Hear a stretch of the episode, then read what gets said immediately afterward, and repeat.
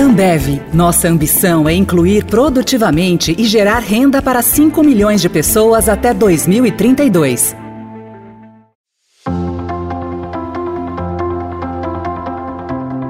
No último ano, muito se falou sobre inclusão produtiva. Instituições e empresas desenvolveram estratégias de incentivo para a construção de uma sociedade mais justa, próspera e inclusiva.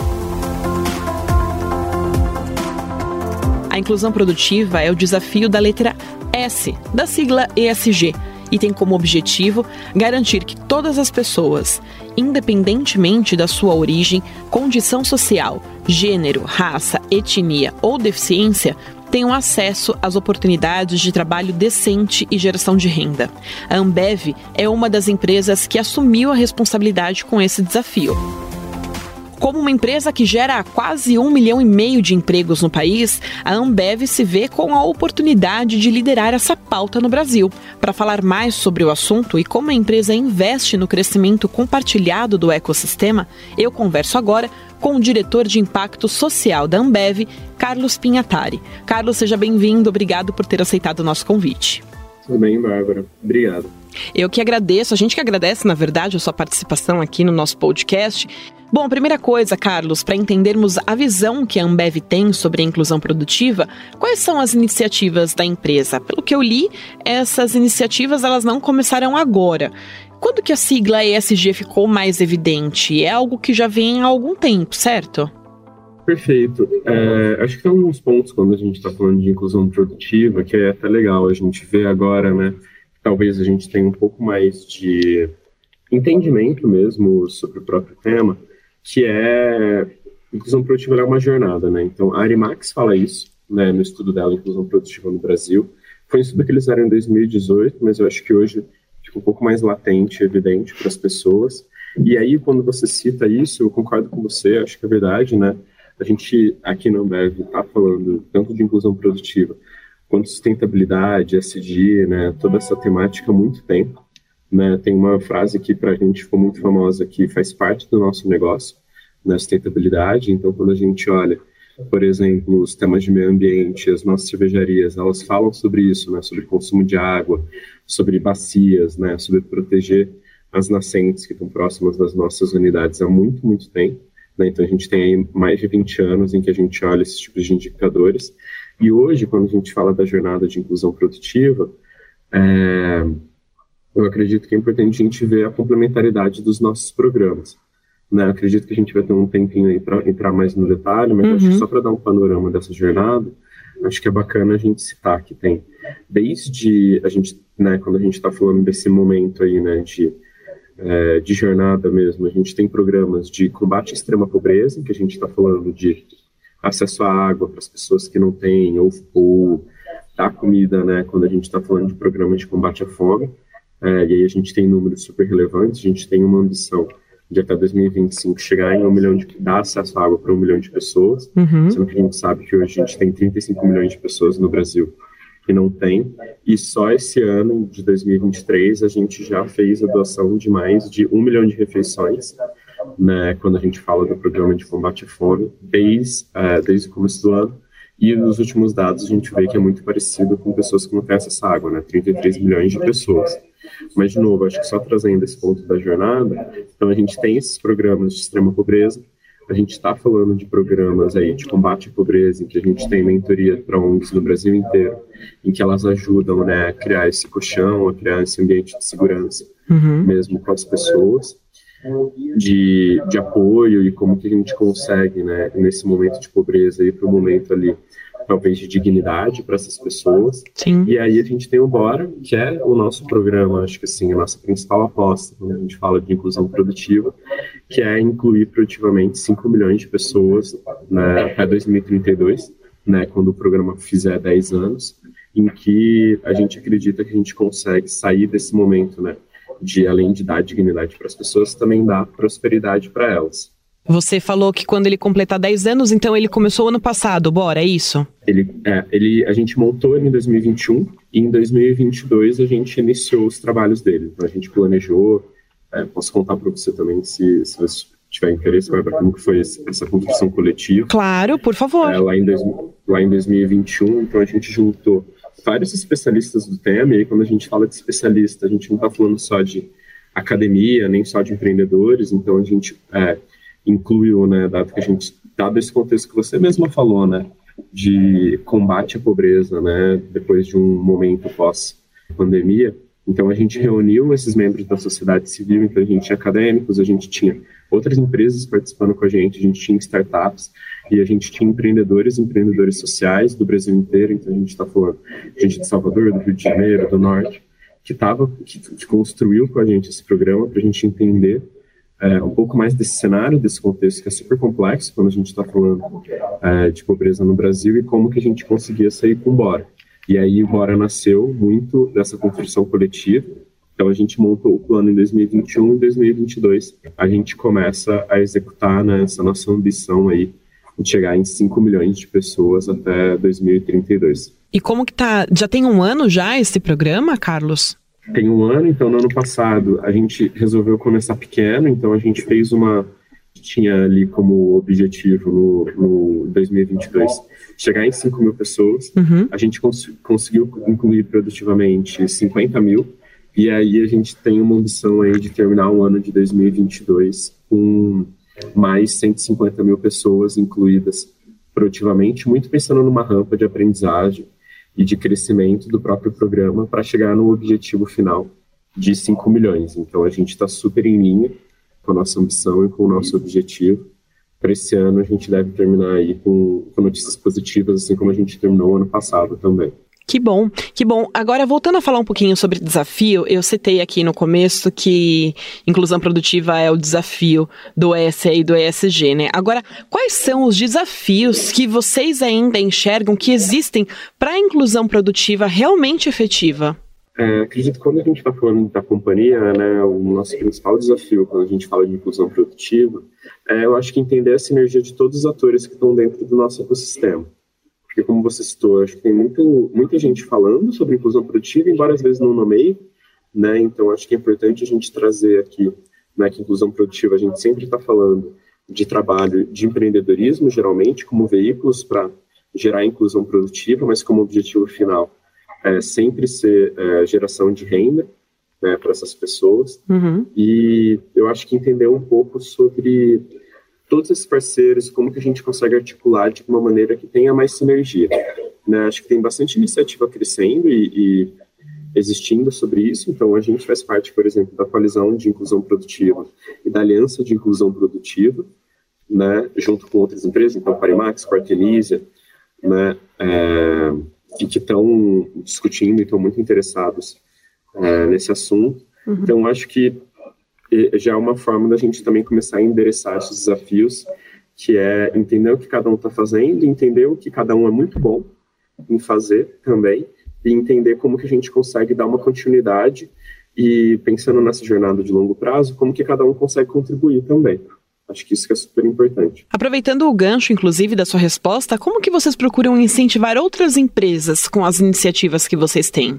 É, acho que tem duas coisas que são muito bacanas aqui, que é o Jean, que é o nosso CEO, ele é hoje um embaixador junto com o Pacto Global da ONU, é, da ODS número 8, né? E quando a gente está uhum. falando de ODS, para dar um contexto para todo mundo, a gente está falando do Objetivo de Desenvolvimento Sustentável, né? Que são objetivos que a ONU fez, é, que ela pretende alcançar é, aí até 2030, né? Que ela, que ela fala que é a década é, dessas ODS. Uhum. E aí, é, o, a ODS número 8, ela fala né, praticamente sobre inclusão produtiva, ela está falando de trabalho decente, de crescimento econômico.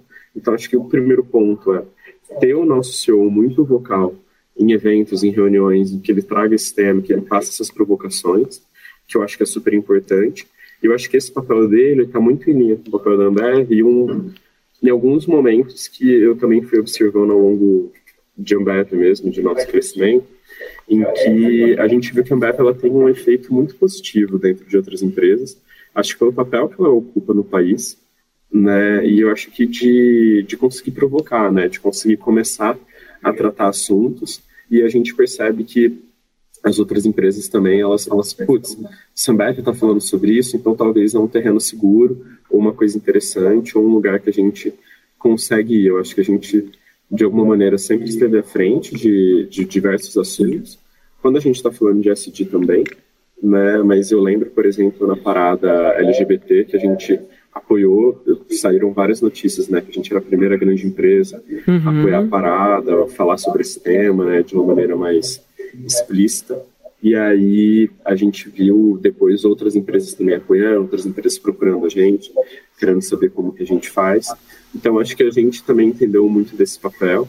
Eu sempre promovo, eu acho que é legal, a Bia também, a gente pode chamar a Bárbara para um desses eventos. Então aqui, Legal. no escritório da Ambev, a gente faz esses eventos que eu tento trazer parceiros especialistas, né, para falar sobre inclusão produtiva, e aí a gente olha óticas diferentes. Então, por exemplo, esse ano a gente acabou falando de inclusão produtiva olhando o aspecto de inovação, uhum. né, quando a gente está falando de impacto social, que foi ali no começo do ano, então acho que é abril, se eu não me engano.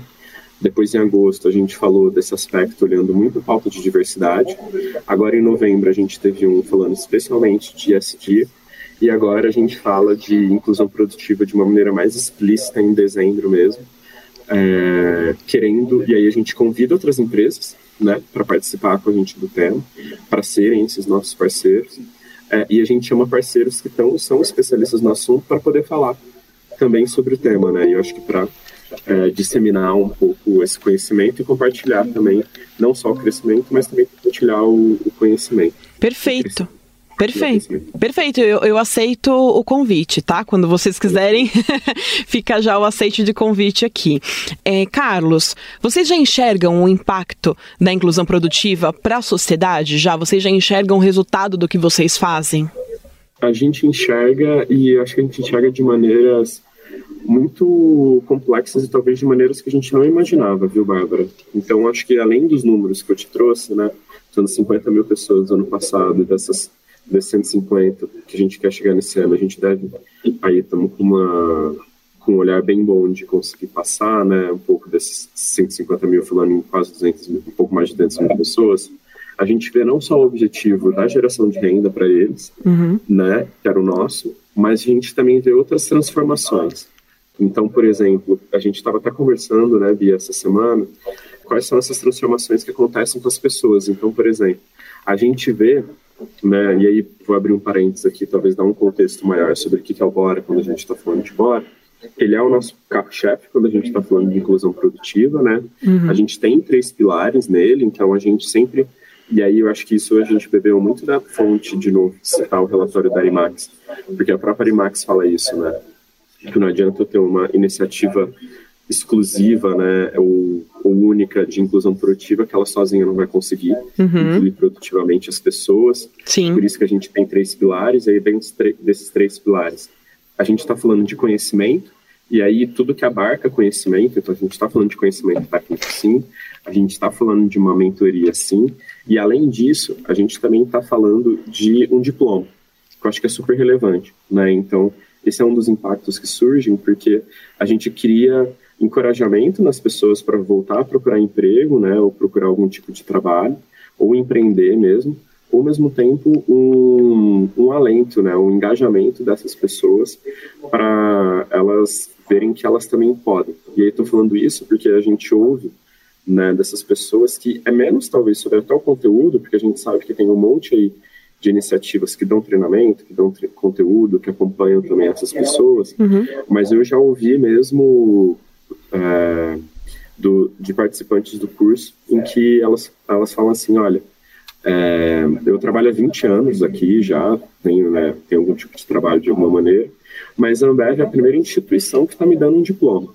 Que legal. Né? Então, assim, ela com certeza, essa pessoa especificamente, ela fazia tortas para vender. Uhum. Né, e aí ela já vendia há muito tempo, só que ela não tinha um diploma ali, sei lá, de cozinheira, de chefe de cozinha, de gastronomia, de alguma coisa relacionada com isso. E aí eu falo elas porque é o foco do Bora. Sim. Né, de novo, entendendo um pouco desse contexto. É, de Brasil, a gente sabe que mulheres negras de periferia são as que estão menos dentro do mercado de trabalho, então a gente tem um foco do programa, ele não é exclusivo, é, só para mulheres negras de periferia, mas a gente vê que o público, 83% são mulheres negras de periferia, é, então a gente tem um foco super grande nelas. E aí, depois de conhecimento, a gente tem outros dois pilares, que é grana, que a gente sabe que é super importante, e aí vai depender muito do programa que a gente tem, se a gente tem um cashback ali para essa pessoa, se a gente tem é, um capital semente, se a gente vai ter um microcrédito, como que a gente vai trabalhar com isso. E por último, a gente tem um, a conexão, né? Tá. Pensando nesses três pilares de bora, é como que eu consigo conectar as duas partes, né? Então, quem está precisando contratar alguém e quem está querendo trabalho, quem está querendo empreender, como que eu consigo fazer essa aproximação de todo mundo. E aí eu, eu falo que a gente vê o impacto que além de gerar renda para essas mais de 200 mil pessoas aí, porque a gente também vê que, por exemplo, quando eu crio uma plataforma com intencionalidade para conectar as pessoas, uhum. eu estou fazendo com que essas pessoas economizem tempo, né, de busca, de, de ficar procurando, de não saber aonde encontrar, de alguma maneira. Uhum. É, e além disso, a gente tem outras formas ali também que a gente tem de, de ver o impacto nessas pessoas. Então, uma coisa que a gente não esperava e a gente acabou é, vendo o que acontece é, mesmo quando a gente está falando de conhecimento, antes de eu chegar numa etapa de conexão, eu já tenho uma rede que se cria entre os participantes do programa. Né? Então, para dar um exemplo aqui, sei lá, eu faço é, coxinha, você faz brigadeiro, Bárbara, só que alguém te chama para fazer uma festa. Só que você fala assim, não, beleza, só tenho brigadeiro, mas o Carlos tem coxinha, então eu vou chamar ele, a gente vai junto e a gente consegue entregar todos o, toda a parte de comida, né, ou até bebida, dependendo de tem mais um parceiro aí que entra é, nessa rede, para entregar para uma festa inteira, que talvez antes você não ia conseguir. Sim. Né? Porque você ia falar, não, beleza, só vendo brigadeiro, não consigo entregar, não conheço ninguém. A gente criando uma rede, a gente consegue gerar esse tipo de renda também. Sim, é a conhecida rede de apoio, né? e, e, como que você acha, Carlos, que esse tema, é inclusão produtiva, ele pode ser melhor trabalhado em 2024? E a gente pensando num âmbito mais geral, tá? Não só de Ambev, mas falando mesmo sobre uma responsabilidade da sociedade. É, eu estava ontem, talvez eu esteja um pouco inspirado nisso, num, ouvindo algumas falas sobre é, ensino técnico e geração de renda, tá? Uhum. Como que isso gera remuneração. E eu acho que uma coisa que me apareceu muito lá foi muito sobre como a gente está falando de um ensino em que talvez, né, que ele abarca um pedaço da sociedade, mas um dado específico de ensino técnico que a gente, é que a gente tem 60% de desistência. Então, quando a gente olha o Brasil inteiro, né, óbvio que eu tenho valores diferentes para cursos e estados diferentes no Brasil, mas quando a gente vê a média nacional, a gente tem 40% de pessoas, 60% é de pessoas que desistem do ensino técnico, só que quando a gente vê os dados de quem fica, né, a gente vê que realmente tem um aumento de renda desses uhum. 40% de pessoas. Então, eu acho que para mim, quando eu olho o papel da sociedade, é talvez não é nem começar uma coisa nova, é pegar esses programas que já tem, né, que as empresas já fazem, que as organizações sociais também já fazem, que as startups, empreendedores sociais também fazem, e entender como que a gente consegue deixar eles mais eficientes. Sim. Né? Então, como que eu consigo reduzir, às vezes, uma taxa de desistência em um programa, como que eu consigo, de alguma maneira, fazer com que, em vez de às vezes, aumentar o número de pessoas do programa, eu tendo o mesmo número de pessoas do programa, mas que as pessoas vão até o fim.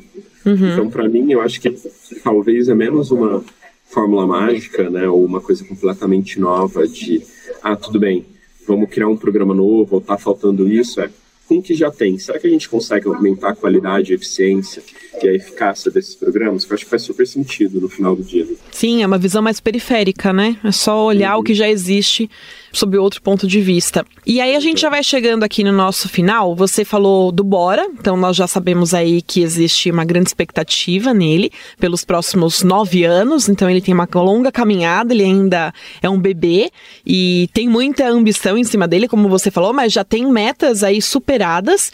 Além do Bora, existem outras expectativas da Ambev dentro desse contexto para o próximo ano? Super. Quando a gente está falando de inclusão produtiva, né, a gente tem um objetivo de olhar os outros programas da jornada. Então, quando a gente está falando de combate fome, se nesse primeiro ano a gente já conseguiu doar aí um milhão de refeições, como que a gente consegue é, dobrar essa meta? Quando a gente está falando de AMA, o nosso objetivo é chegar até 2025 é, com um milhão de pessoas com acesso à água, mas, de novo, a gente deve ter aí algum, algumas boas notícias nos próximos dias. Eu acho que isso é muito legal e aí a gente também vê como que a gente consegue ampliar o impacto de AMA, né, e tentar talvez ir além desse um milhão de pessoas ou ver iniciativas que também façam sentido, né, pensando em saneamento básico, pensando em acesso à água, né, pensando em combate à sede, principalmente porque quando a gente está falando de AMA, é, a gente não está só falando de água para a pessoa beber, uhum. a gente também está falando né, de é, eu estou dando uma água com qualidade, eu estou dando um banho para essa pessoa, né, uma água para a pessoa poder escovar o dente. Né, e eu estou sem falar que quando a gente fala de água, os dados que a gente tem é que as pessoas demoravam três horas para buscar água. Sim. Né? E aí, é, só de eu economizar esse tempo né, que a pessoa ia para buscar água, para ela poder estudar, para ela poder aprender, para ela poder trabalhar, para ela procurar um emprego, para ela descansar às vezes e dormir, né, para poder prestar atenção numa aula, em alguma coisa no dia seguinte, já é um impacto super relevante.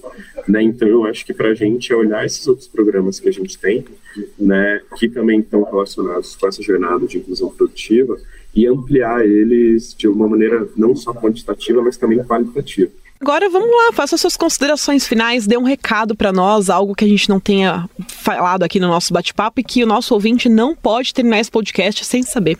Eu acho que o ouvinte não pode terminar o podcast sem saber que quando a gente está falando de inclusão produtiva, a gente está falando de geração de renda, e eu acho que esse tem que ser o objetivo final, assim, porque é, eu vejo às vezes algumas iniciativas que elas olham o trabalho, mas não necessariamente trabalho significa que a pessoa deixa de ficar pobre, né?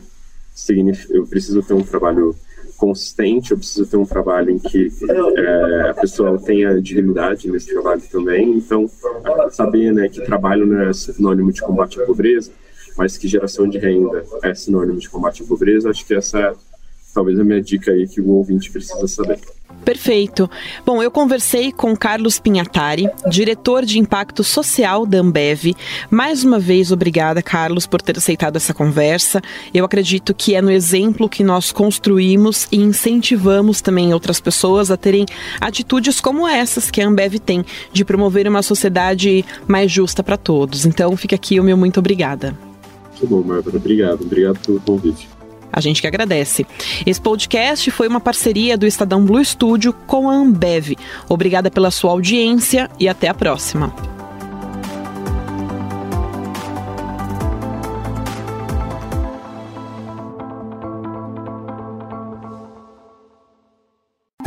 5 milhões de pessoas incluídas produtivamente até 2032. Essa é a nossa ambição. A plataforma de inclusão produtiva da Ambev vem com três pilares: conhecimento, concursos e formações, empoderamento financeiro para proporcionar renda às pessoas e conexões para conectar ainda mais pessoas ao mercado de trabalho.